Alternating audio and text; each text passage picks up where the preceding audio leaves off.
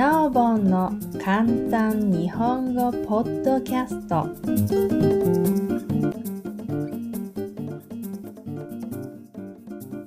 ハングリーであれ愚か者であれ。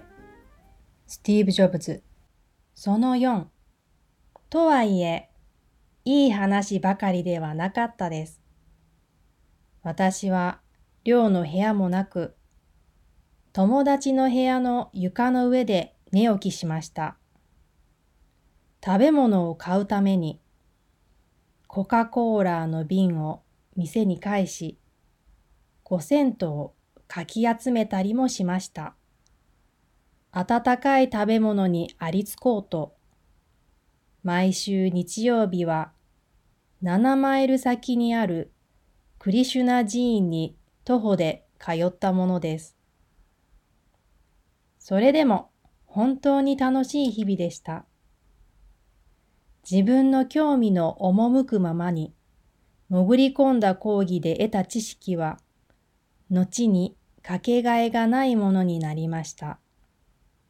例えば、リード大では当時、全米でおそらく最も優れたカリグラフの講義を受けることができました。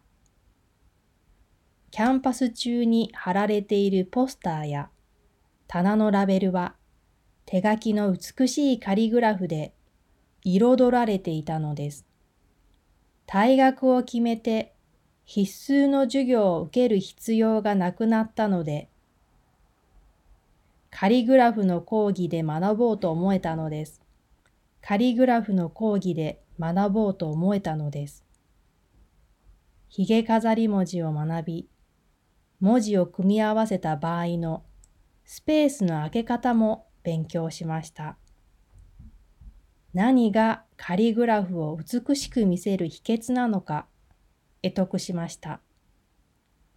科学では捉えきれない伝統的で芸術的な文字の世界の虜になったのです。